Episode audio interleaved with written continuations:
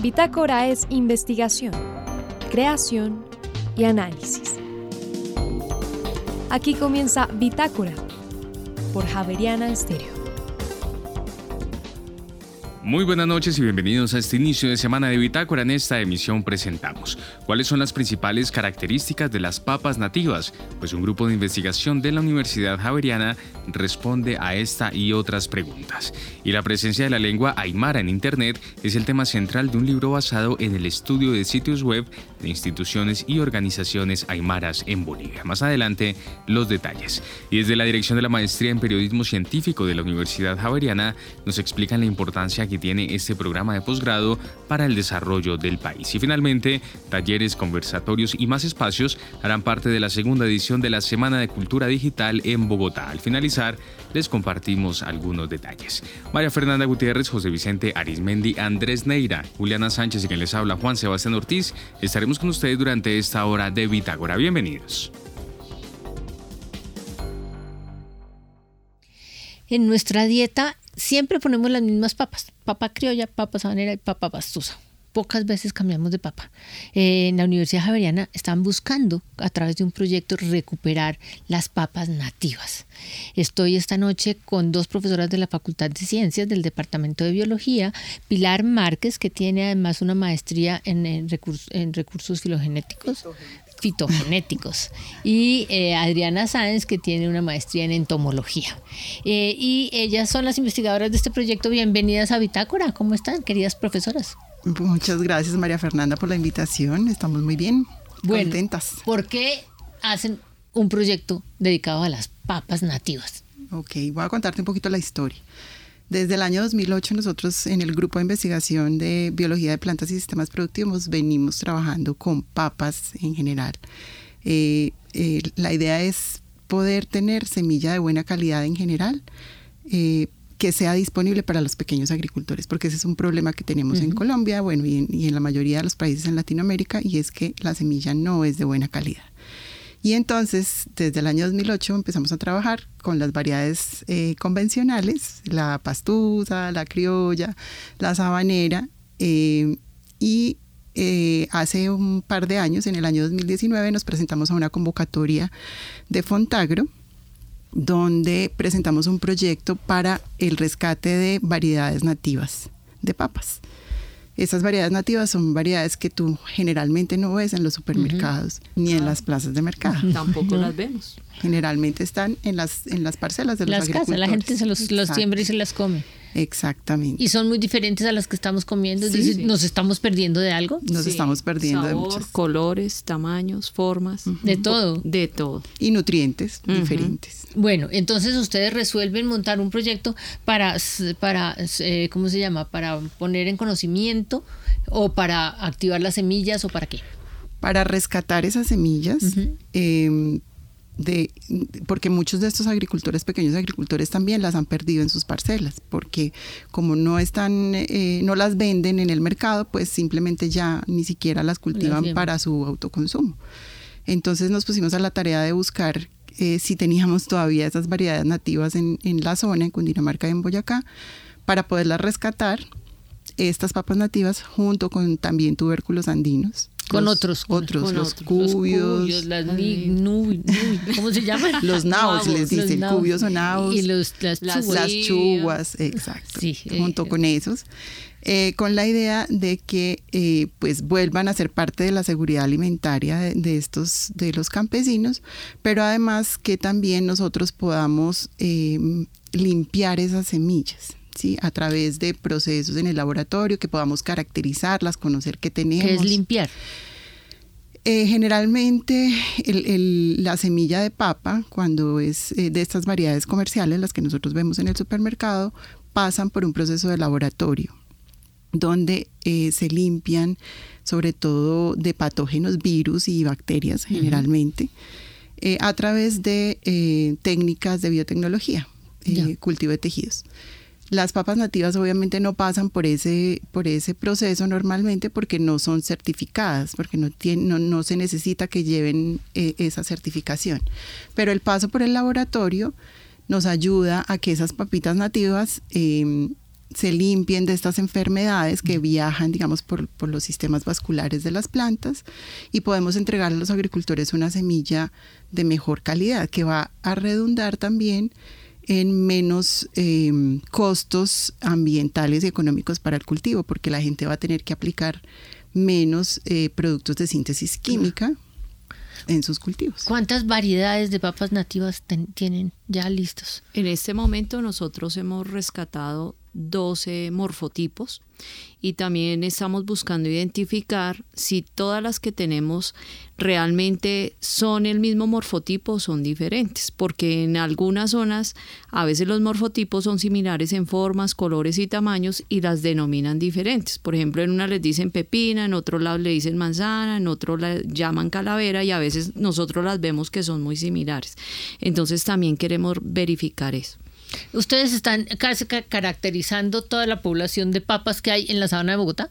Mm, no exactamente, esas, esas eh, papas nosotros las hemos recuperado en municipios que se encuentran en Cundinamarca y Boyacá. Por ejemplo, Soracá, eh, Carmen de Carupa, con pequeños productores que se encuentran, Venta Quemada, que se encuentran ahí en la zona, que tienen en sus pequeñas huertas y tienen algunas de estas papas y nosotros lo que hemos tratado es poder realmente establecer un núcleo de conservación que lo manejemos y podamos entregarle semilla a los productores. Pero en la sabana de Bogotá no tenemos. Pero si la gente no conoce esas papas, ustedes las ponen a producir y entonces los eh, agricultores van a quedar con las papas, pero nadie se las va a comprar. Bueno, pues resulta que, que en, este, en este camino nos hemos dado cuenta que ya hay mucha gente que está interesada en esto, sobre todo restaurantes gourmet. Mm, ¿Sí? Claro, súper mm. chévere. Eh, eh, por, porque son divinas, o sea, tienen unos mm. colores espectaculares, texturas. las texturas para diferentes tipos ¿Y sabores? de ¿Y sabores? Pero saben a papa saben a papa, pero no saben, saben más rico que las que nos comemos normalmente. Exactamente.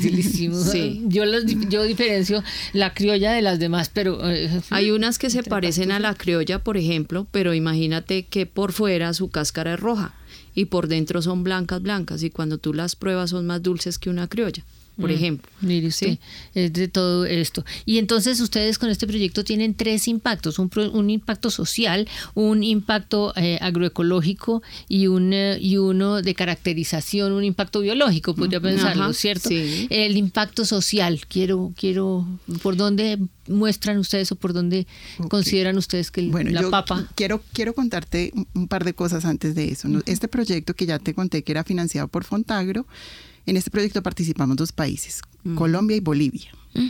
Bolivia también tiene un montón de papas. Sí, tienen más que nosotros. Claro, porque además es más alto, más frío y más... Exacto, y tienen demasiadas variedades, con diferentes colores y formas también. Sí. Entonces somos dos países. En, en, en Bolivia participa con nosotros la Universidad Mayor de San Simón. Y en Colombia somos dos instituciones, la Universidad Javeriana, que es la que lidera el proyecto, y eh, la Corporación PBA, que es una ONG. Ellos ya tienen, eh, digamos, un, recorrido muy amplio en toda, esta, en toda esta parte social y con ellos hemos trabajado también de la mano en otros proyectos anteriormente, también de PAPA. Entonces ellos están encargados de este componente social, por, por supuesto la Javeriana como organismo ejecutor también eh, acompaña estos procesos, eh, con la idea de poder fortalecer esas pequeñas asociaciones de productores de papa. ¿Cierto? Entonces hay un fortalecimiento organizacional y empresarial. ¿Por qué? Porque eh, finalmente, fíjate, María Fernanda, que muchos muchos eh, fracasos en todos estos negocios pues el, objetivo de nosotros no es el negocio, pero en estos negocios siempre el fracaso es que el pequeño agricultor, uno solo, no puede proveer, por ejemplo, a una cadena o así. Mm, entonces es importante que ellos estén asociados también y fortalecer esas, esas organizaciones desde lo social y lo empresarial. Y a cargo de eso está la corporación PBA. Ya, ya, y es entonces un gran impacto social. Claro eh, y eh, en la parte de la caracterización y la parte como biológica, ustedes obviamente están haciendo grandes aportes al avance de la ciencia, me parece, pues que caracterizar todo esto papas y si a eso le meten las de Bolivia, me imagino que una técnica de biología molecular para hacer secuenciación y para empezar a comparar todas las papas, unas papas con otras papas. Exactamente. Y también pues lo que buscamos muchísimo es que el productor aprenda a conocerlas, porque muchos de ellos a veces no las conocen. Entonces, esa, digamos, el interés del proyecto es que ellos realmente se vinculen, que desde un inicio reconozcan todas esas papas, que las puedan manejar. ¿Hay papas híbridas? Sí, claro, ¿Cierto? Una sí. papa que se cruzó con una papa del vecino, ¿no? Es, Sí, puede inclusive nos puede ocurrir en, eh, inclusive en nuestros mismos lotes.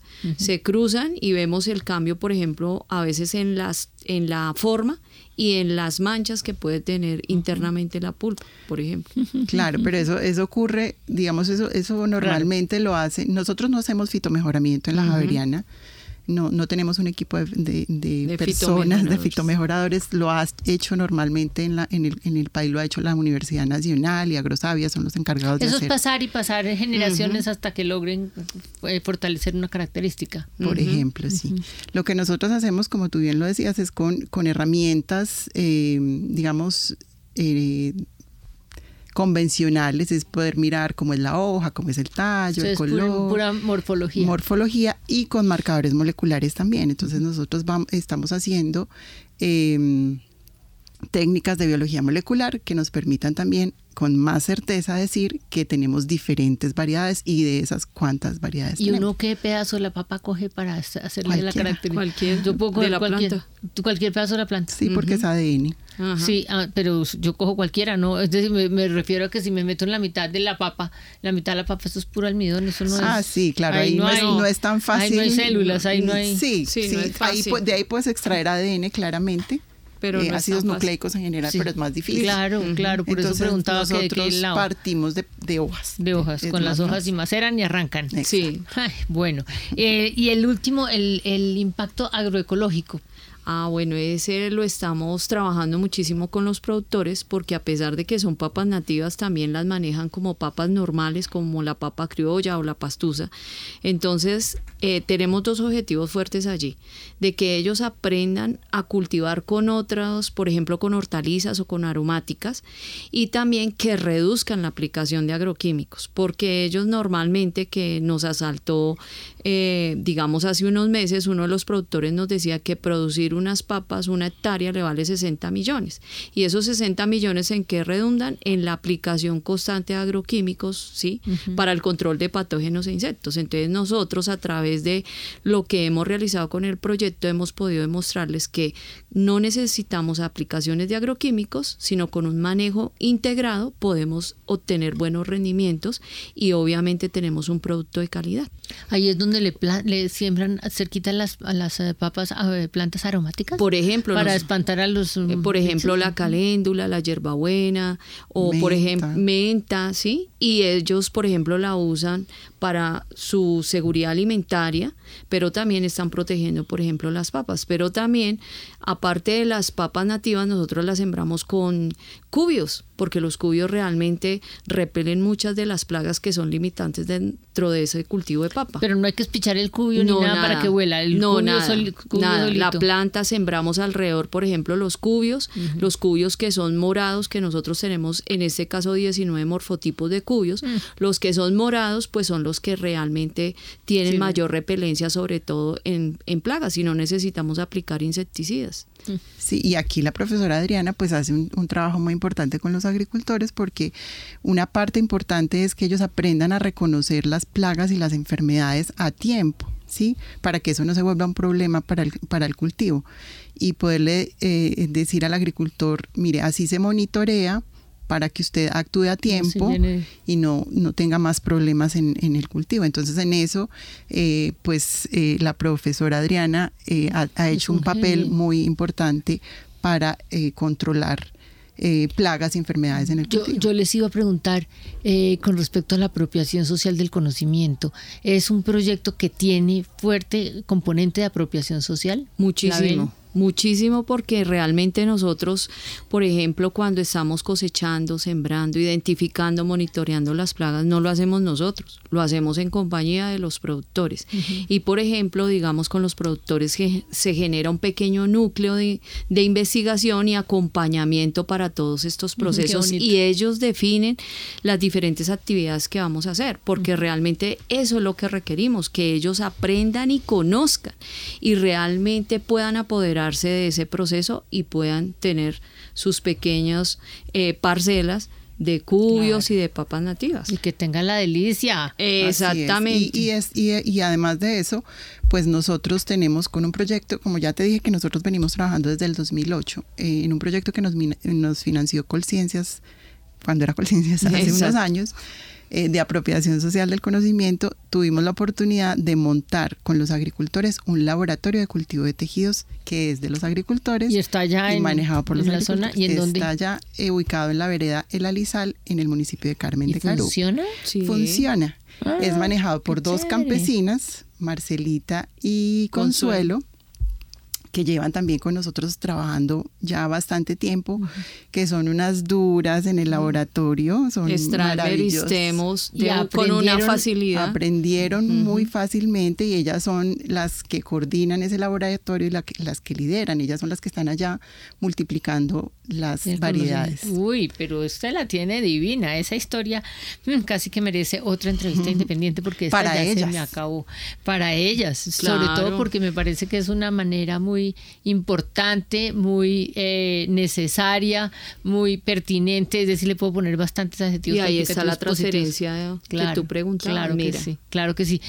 Profesoras Pilar Márquez y Adriana Sáenz. Muchas gracias. Muy queridas, pero muy queridas, la verdad. Eh, Saben, yo las veo a ustedes por aquí por la universidad y rápidamente pienso en los cubios, las iguas, las nubias y las chupas. Claro que sí. Y creo que les falta más trabajo. Tenemos que lograr que la gente eh, coja esos tubérculos y los meta en la dieta. Y que no los deje como yo los compro. Mire, yo los compro y siempre los pongo ahí yo. ¿Y esto qué? ¿Cómo lo hago? Es que no se me ocurre. Pero yo ya sé que voy a mirar eh, recetas, pero ustedes les necesito recomendarles que se dediquen a fortalecer así como las 40 papas nativas. Las chubas, los nivias, las claro Ahí estamos. Nuestra ahí vamos. sería deliciosamente en eso estamos, En, eso, estamos, con la parte gastronómica. Sigan ahí. Muchas gracias. muchas, gracias muchas gracias. María Fernanda. Y ahora en Bitácora, una muestra de la música sin fronteras de Javeriana Estéreo País Argelia. Intérprete Abdel Ali Slimani. Canción Abipti. Ya regresamos.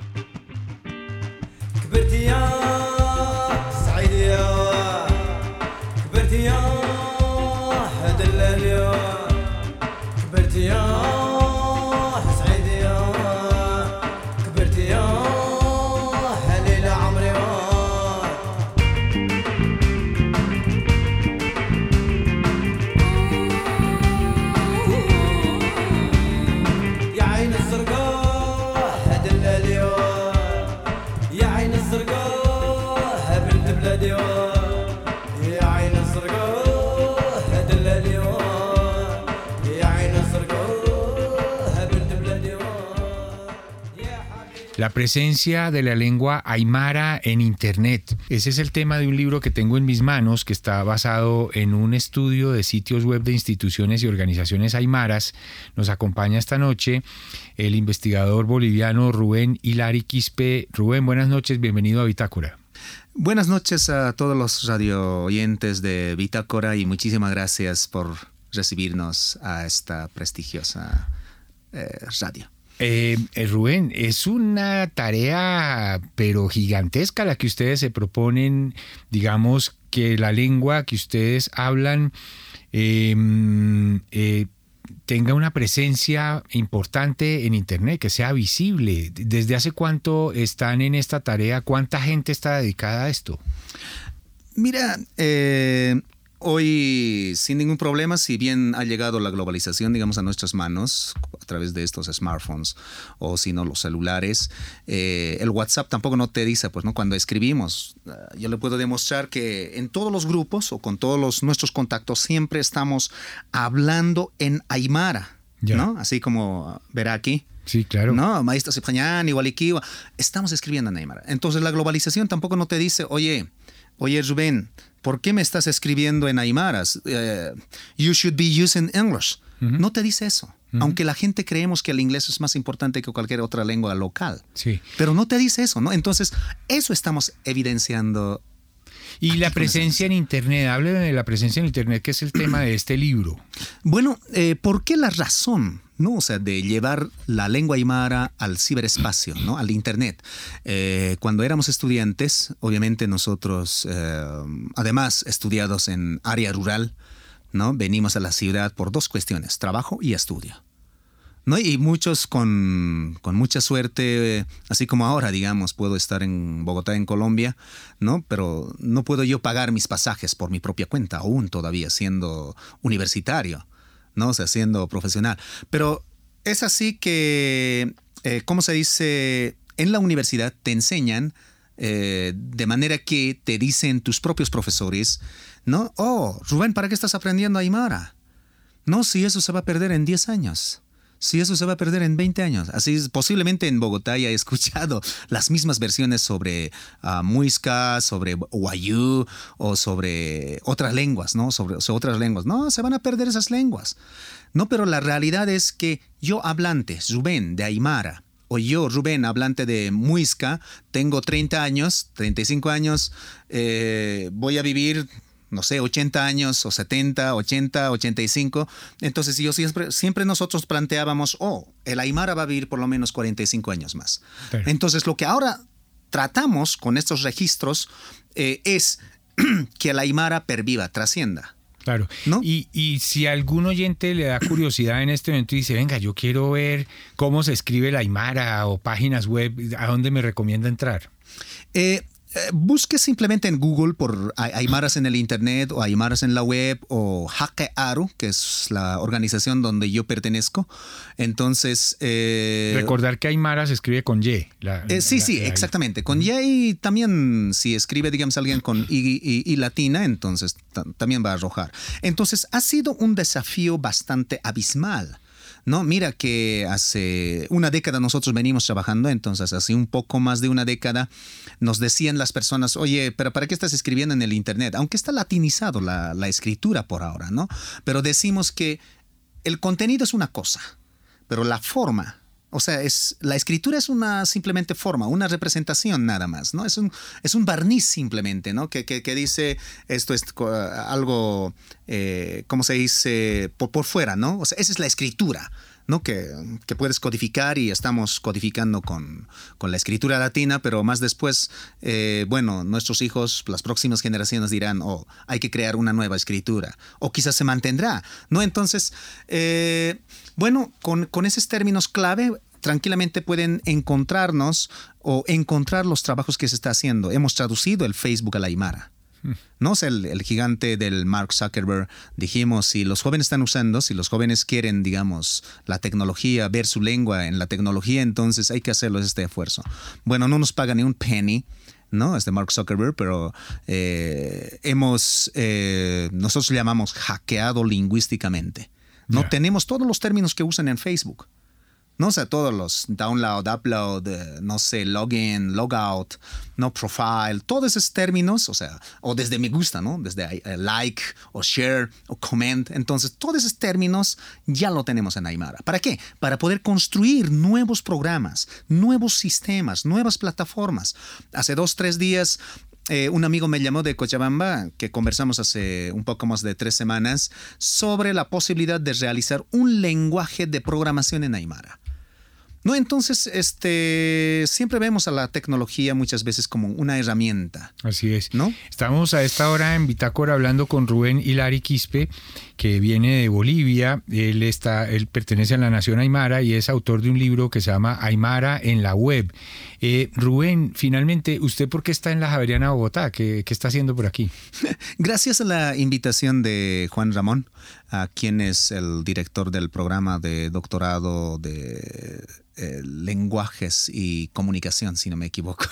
Entonces, eh, hubo ayer un coloquio, internacional sobre ciudadanías digitales, entonces venimos a, mostrar también pues, ¿no? sobre las posibilidades de eh, de la trascendencia, del renacimiento de estos pueblos excluidos, de estos pueblos eh, que muchas veces en esta era de la globalización se puede pensar eh, que ellos van a pervivir, ¿no? Pero si hay un esfuerzo desde los pueblos hay muchas posibilidades. Entonces, eso venimos a demostrar.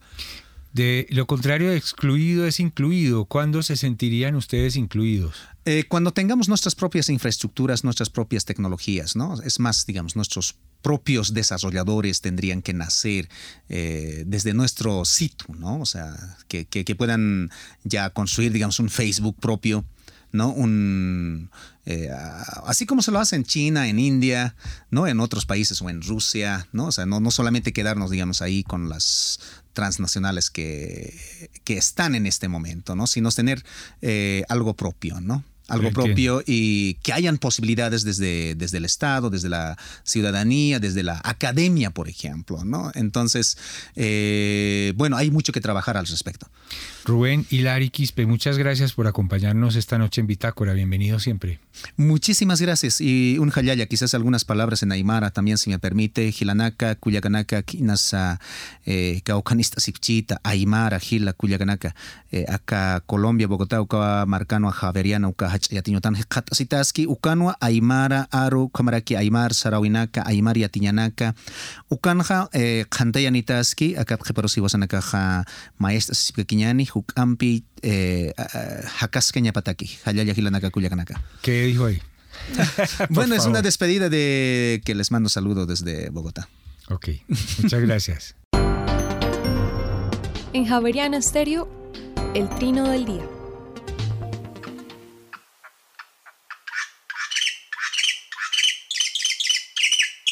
El changó de montaña que estamos escuchando es una especie que solo existe en la cordillera oriental de Colombia y se encuentra en peligro crítico de extinción. Mide unos 30 centímetros de longitud, su plumaje es negro azulado opaco con tonos rojizos en la parte de atrás de las alas. Le gusta vivir en el bosque de montaña con abundancia de robles, entre los 2.500 y los 2.900 metros de altura sobre el nivel del mar. Recientemente solo ha sido observado en áreas restringidas de los departamentos de Santander y Boyacá, aunque antes se lo veía también en norte de Santander y en Cundinamarca. El trino del changó de montaña forma parte del Banco de Sonidos de Aves Colombianas recopilado por el Instituto von Humboldt y la Universidad de Cornell.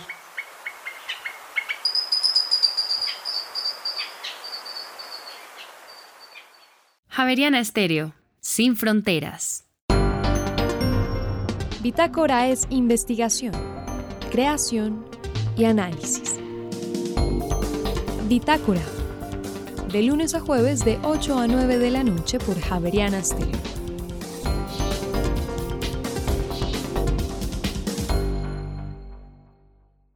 Uno de los eh, programas de maestría que es bien bonito en la Universidad Javeriana es el de periodismo científico. Eh, su directora, la doctora Gina Morello, ella es periodista, es profesora, es periodista, tiene una maestría en comunicación y está realizando estudios de doctorado en, eh, eh, estudios sociales en América Latina en la Universidad de Córdoba. profesora Gina, bienvenida a Bitácora, ¿cómo le va? Hola, un gusto saludarlos y qué bonito estar en este espacio. Muchas gracias. Óigame, la maestría en periodismo científico es, creo que es el único programa de maestría en periodismo científico que hay en Colombia, ¿cierto? Así es, somos el único y arrancamos en un tiempo bien complejo, ¿no? En pandemia, lo cual nos ha dado la posibilidad de experimentar, de fortalecer y de estrechar redes sobre el periodismo científico en el país. Cuénteme, ¿qué es el periodismo científico? Bueno, el periodismo científico es periodismo en profundidad. Es periodismo que pretende hacer un aporte a la democratización de la ciencia en Colombia, con la producción y con la difusión de trabajos periodísticos de altísima calidad.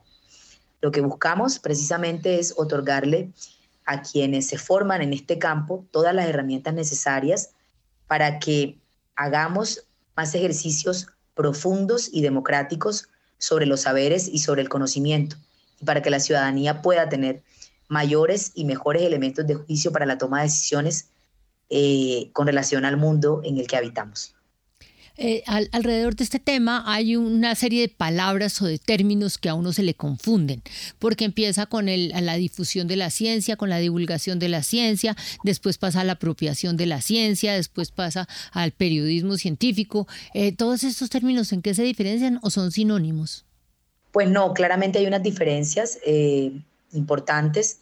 y es que, bueno, la difusión de la ciencia, que es un componente tremendamente clave para que todos los ciudadanos conozcamos y nos enteremos de todos los avances que suceden en el mundo en diferentes temáticas, eh, pretende precisamente acercar a la comunicación a, esa labor tan importante que investigativa, eh, que la labor investigativa que hacen los profesionales de la investigación en las ciencias.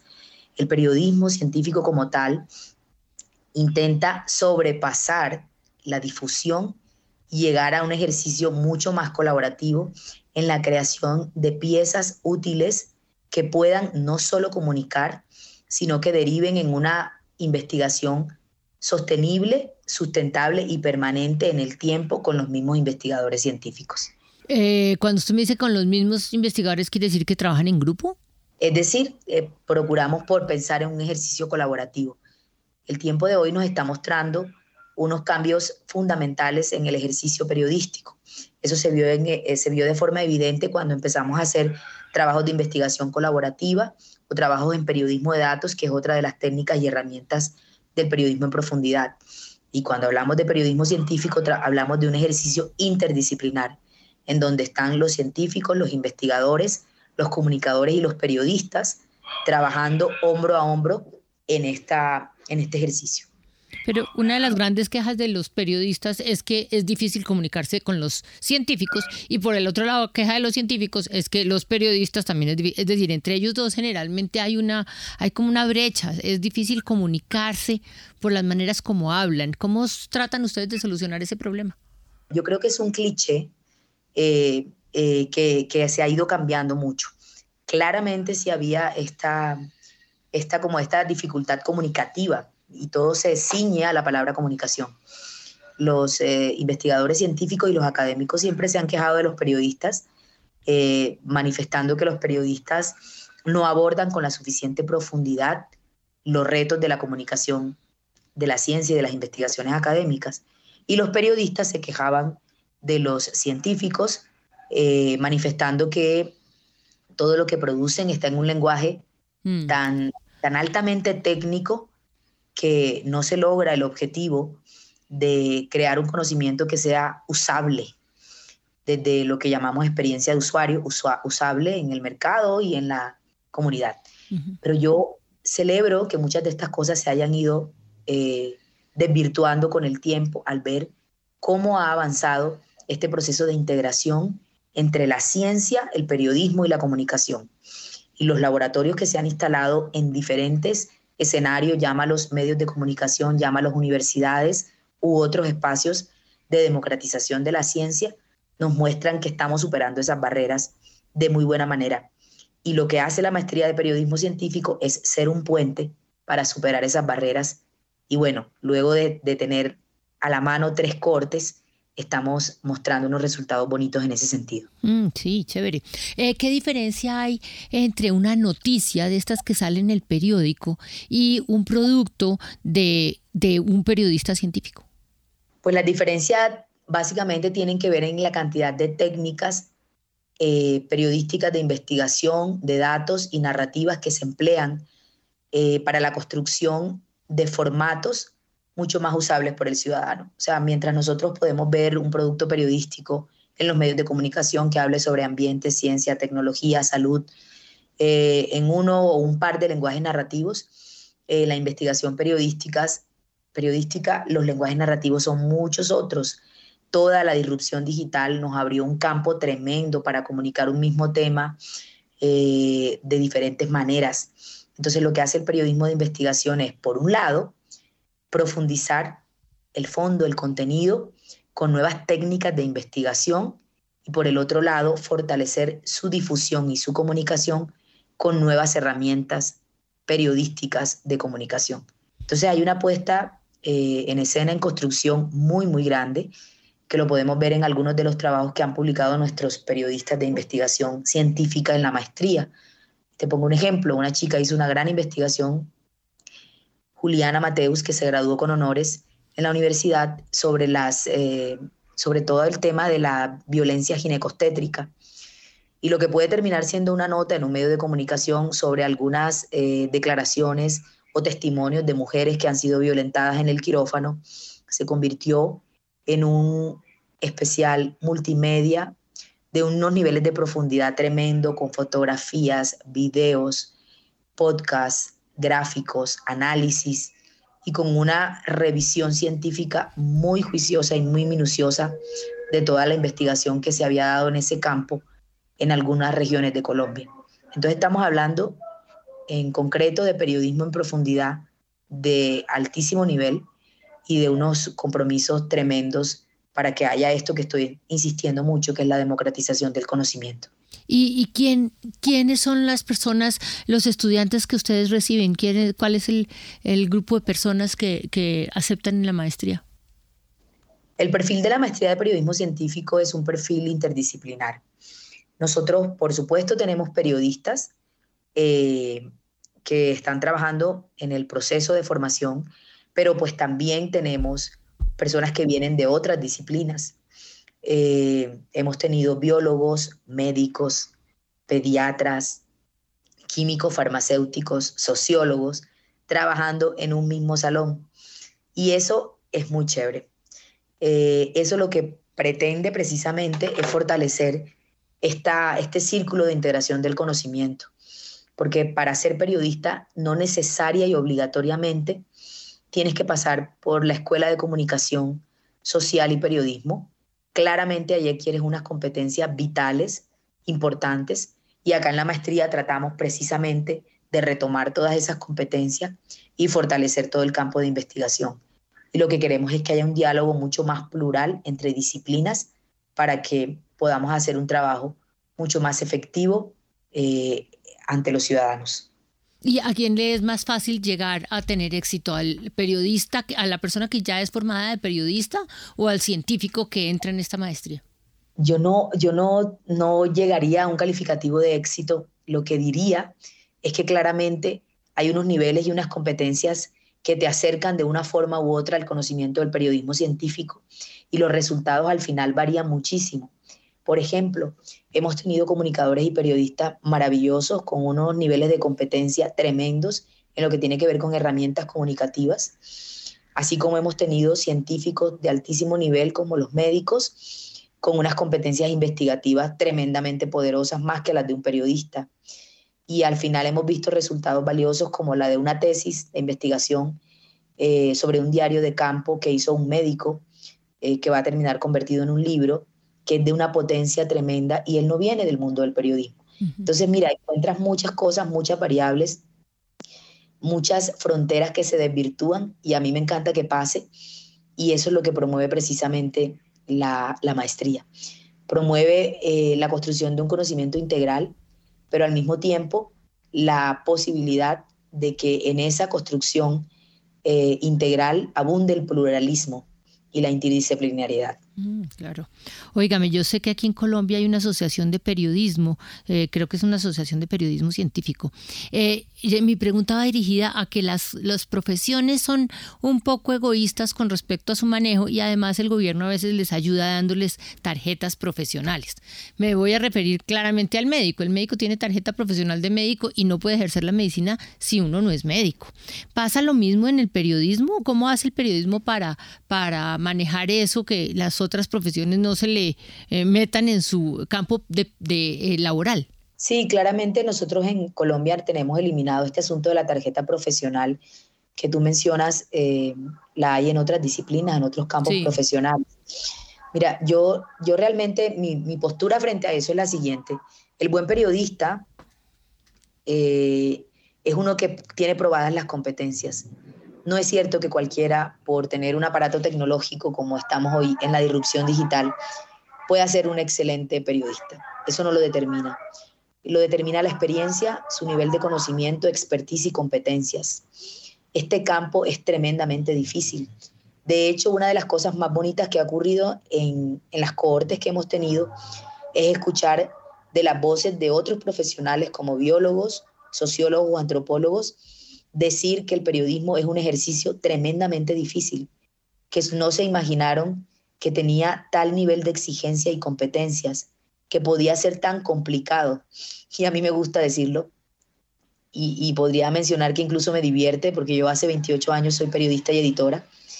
Y lo único que he comprobado a lo largo de todo este tiempo es cuán complejo es acercarte a las personas, es ganar su confianza, es desarrollar metodologías para investigar y contar historias, pero más aún todavía es democratizar la información y el conocimiento para que todos tengan acceso a ello. Entonces, no se requiere una tarjeta profesional para que el nivel de complejidad o freno se dé, sino que solamente cuando te ves en el campo trabajando te das cuenta de todo lo que requieres y de toda la preparación y disposición que debes tener para desarrollar un oficio que es altamente humano. Sí. Bueno, eh, eh, profesora Gina, la última preguntita para ya eh, dejarla descansar a usted. ¿Qué opina de la cultura científica en nuestro país? Que tenemos que trabajar durísimo, claramente en eso. Uno de los de las mayores dificultades que tenemos en Colombia está ceñida a la al poco acceso a la educación, al poco acceso a la ciencia, sigue siendo limitado el ejercicio en todo ese sentido. Tenemos tantos jóvenes con ganas de estudiar, de formarse, eh, pero todavía la, posibilidad sigue siendo muy limitada, muchas veces estratificada lastimosamente. Eh, el acceso al conocimiento no cuenta con las garantías y con toda la cantidad de recursos que deberíamos tener. Este es un país eh, que debería invertir mucho más en ciencia, mucho más en conocimiento, mucho más en grupos de investigación. El gobierno y universidades hacen lo que pueden, pero yo considero que sigue siendo insuficiente. Llamaría a la empresa privada a que piense cuál es su rol y su papel activo en este campo para que podamos superar brechas y juntos podamos alcanzar mejores niveles, eh, como tú los mencionas, desde el punto de vista cultural científico. Y entonces en ese momento seguramente seremos mejores ciudadanos y tendremos un país más bonito. Yo la, yo la acompaño en su proceso de llamar a la empresa privada. Yo creo que tenemos que llamar a muchos gremios para que logremos eso que usted está diciendo. Bueno, muchas gracias y, y no deseándole toda la suerte. A mí me parece que es un programa muy innovador. Me parece que es un programa que tiene un futuro muy lindo y que nos ayudaría muchísimo en esto de la cultura, de mejorar la cultura científica en nuestro país. Le agradezco mucho este ratico que me dio aquí en Bitácora y siempre por acá bienvenida por Javerian Estéreo. Muchas gracias a ustedes y qué lindo el trabajo que hacen, qué bonito estos espacios. Gracias. Y ahora en Bitácora, una muestra de la música sin fronteras de Javerian Estéreo. País Malí, intérprete Afel Bokoum, canción Yaman Moro. Ya regresamos.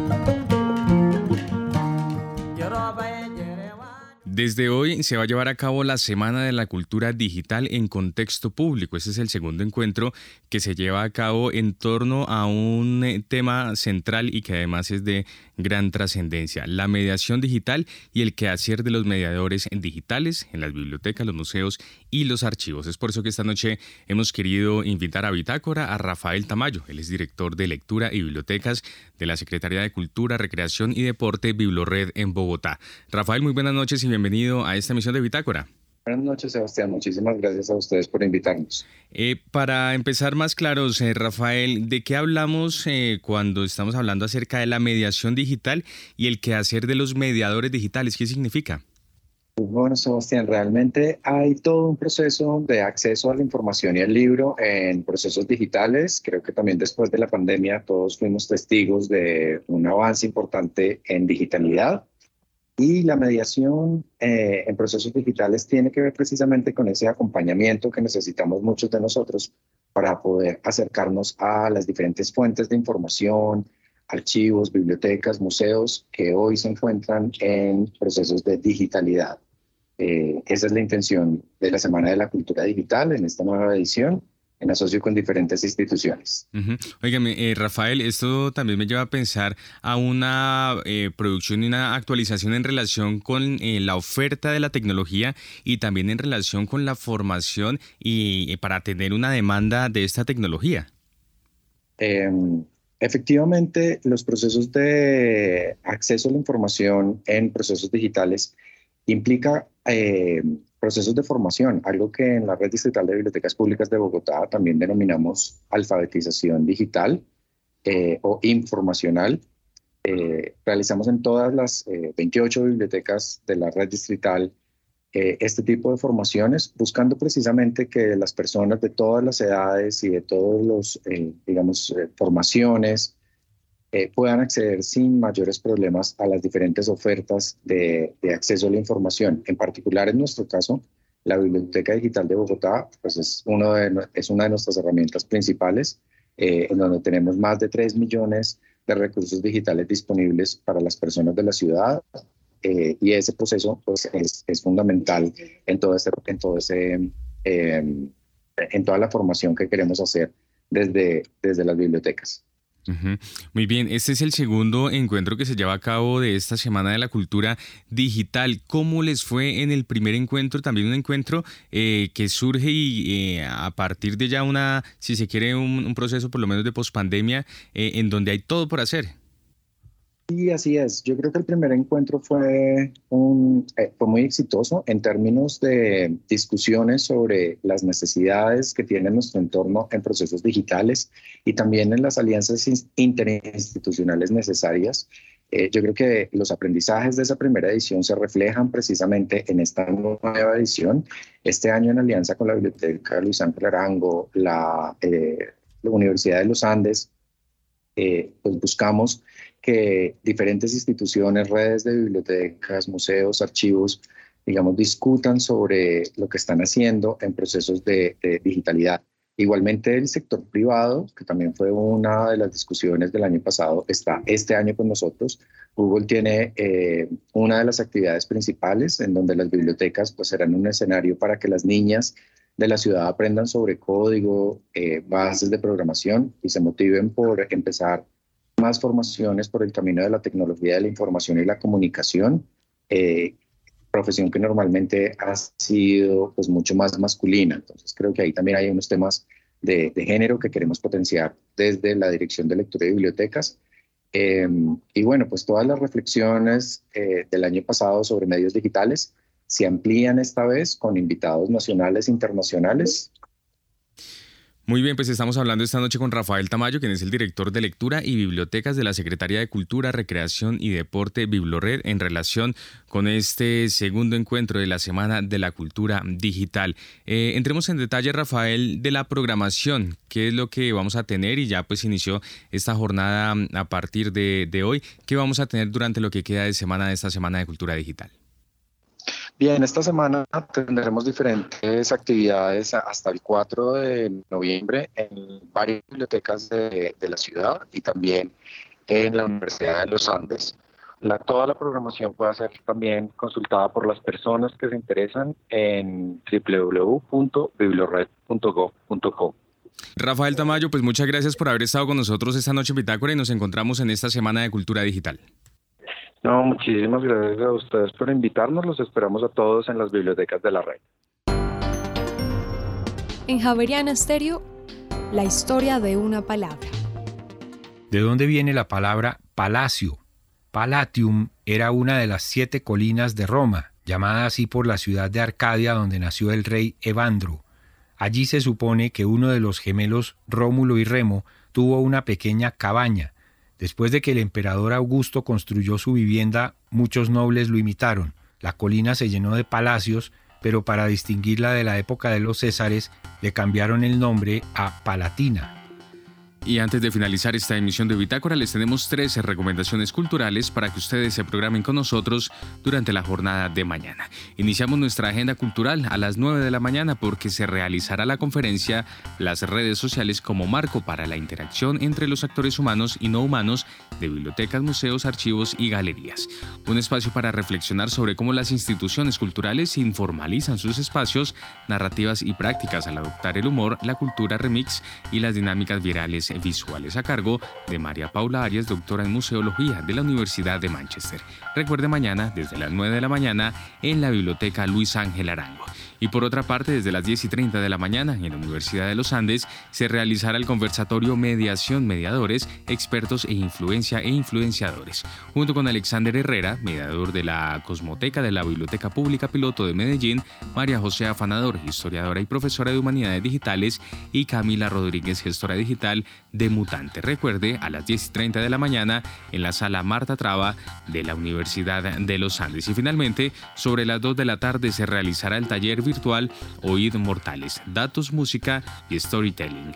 Un espacio para descubrir el diseño de datos, diseño de experiencia de usuario y de la teoría de los campos de Pierre Bourdieu. Recuerde a las 2 de la tarde en el canal de YouTube de banrepcultural.gov.co.